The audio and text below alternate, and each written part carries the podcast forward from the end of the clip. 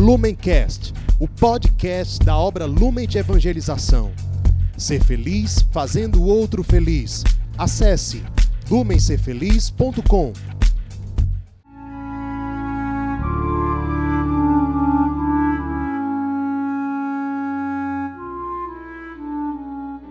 Os santos são sinais da presença do ressuscitado na história.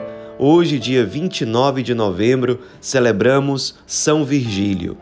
Nosso santo de hoje nasceu na Irlanda por volta do ano 700 e ele, na verdade, se chamava Fergel, que era o nome dele em língua anglo-saxã.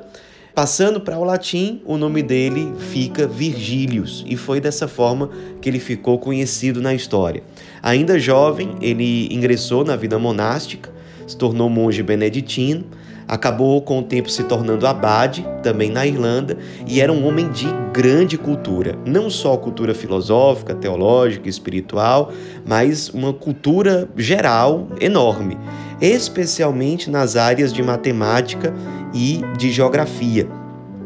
Sabendo disso, da grande erudição daquele abade, o rei dos francos, na época, o rei Pipino, decidiu solicitar a São Vigílio que fundasse uma escola de ensino superior na região da Baviera, que fica onde hoje é o sul da Alemanha.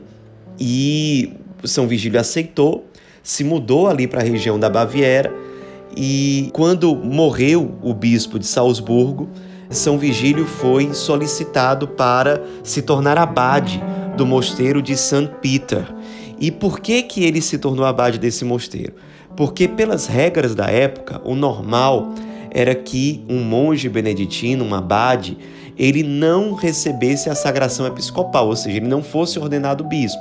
Mas como abade de um mosteiro importante, ele poderia na prática governar uma determinada diocese. Então foi isso que aconteceu com São Vigílio.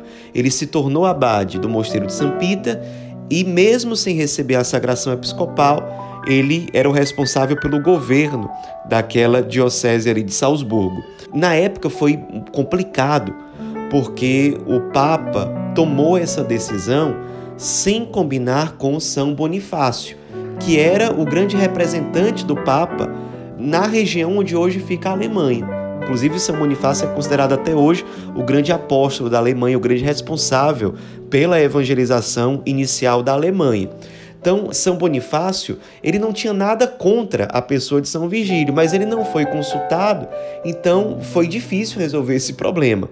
Inclusive, São Vigílio foi muito humilde, porque ele tinha uma série de divergências com São Bonifácio divergências no campo filosófico, no campo teológico, no campo litúrgico.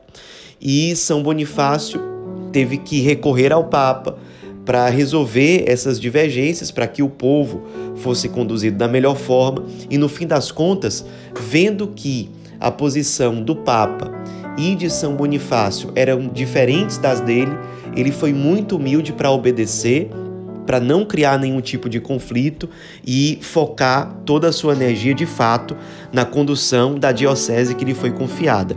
Ele tinha um bispo que o auxiliava, ele tinha, até por conta das regras da época, ele tinha que ficar mais preso ao mosteiro, até porque ele era abade, mas ele tinha um bispo auxiliar que ia até as paróquias, até as diversas regiões da diocese, representando São Virgílio e conduzindo a ação evangelizadora e pastoral na diocese. Mas era muito difícil conduzir a diocese dessa forma. Então, São Vigílio pediu ao Papa que abrisse uma exceção e que autorizasse São Vigílio a receber a sagração episcopal e poder, como bispo efetivo, de fato viajar para os diversos lugares da diocese e governar a diocese da melhor forma. O Papa aceitou, acatou o pedido de São Vigílio e São Vigílio acabou sendo ordenado bispo aos 55 anos de idade. Isso era por volta, portanto, do ano de 755. E, especialmente a partir daí, ele passou a governar a diocese com grande zelo. Organizou a diocese, fundou paróquias, investiu na formação do clero, investiu na formação religiosa das pessoas em geral, catequese, preparação para os sacramentos, que era uma coisa até então muito deficiente ali na diocese, ele investiu muito nisso para ajudar na evangelização, na formação das pessoas. Ele fundou vários mosteiros beneditinos. Os monges se tornaram grandes missionários, inclusive foram enviados por São Vigílio para fazer missão nas regiões dos povos eslavos, o que ajudou muito na evangelização desses territórios. Foi ele também o responsável pela construção da imponente catedral ali da Diocese de Salzburgo, o que foi muito importante também para o povo naquela época. E, paralelo a isso, ele continuou também o seu trabalho intelectual, a sua produção intelectual. Ele chegou a ter um reconhecimento importante do filósofo e teólogo Alcuino, que era uma figura intelectual importantíssima aí por essa época. Deixou escritos também muito preciosos, São Vigílio. Entre esses escritos, essa obra que ele coordenou está o catálogo e as crônicas que compilam a história dos mosteiros e das igrejas beneditinas na Europa, que é um documento histórico importantíssimo para que a gente entenda até hoje a história da difusão da espiritualidade beneditina na Europa.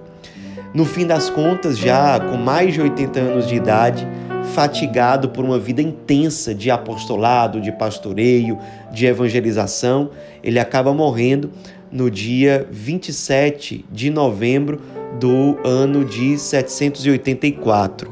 Seu corpo acabou sendo enterrado na Catedral de Salzburgo, que ele havia construído. 500 anos depois, o um incêndio destruiu o prédio da catedral, mas as relíquias, os restos mortais de São Vigílio foram salvos e levados até uma outra igreja. Inclusive, nessa época da transladação das relíquias de São Vigílio, há muitos relatos de milagres, de graças alcançadas extraordinárias. E depois, no fim das contas, São Vigílio acabou canonizado pelo Papa Gregório IX nos inspiremos na vida desse monge, grande bispo, de profunda humildade, de profundo saber, que se colocou inteiramente a serviço da evangelização, a serviço da salvação das almas. São Virgílio, rogai por nós.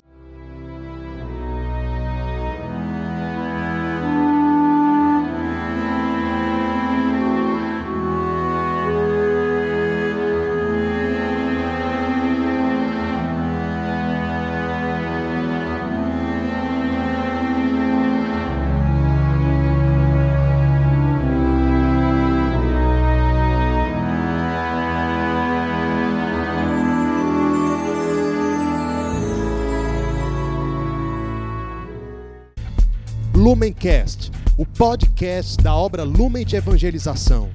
Ser feliz fazendo o outro feliz. Acesse lumencerfeliz.com.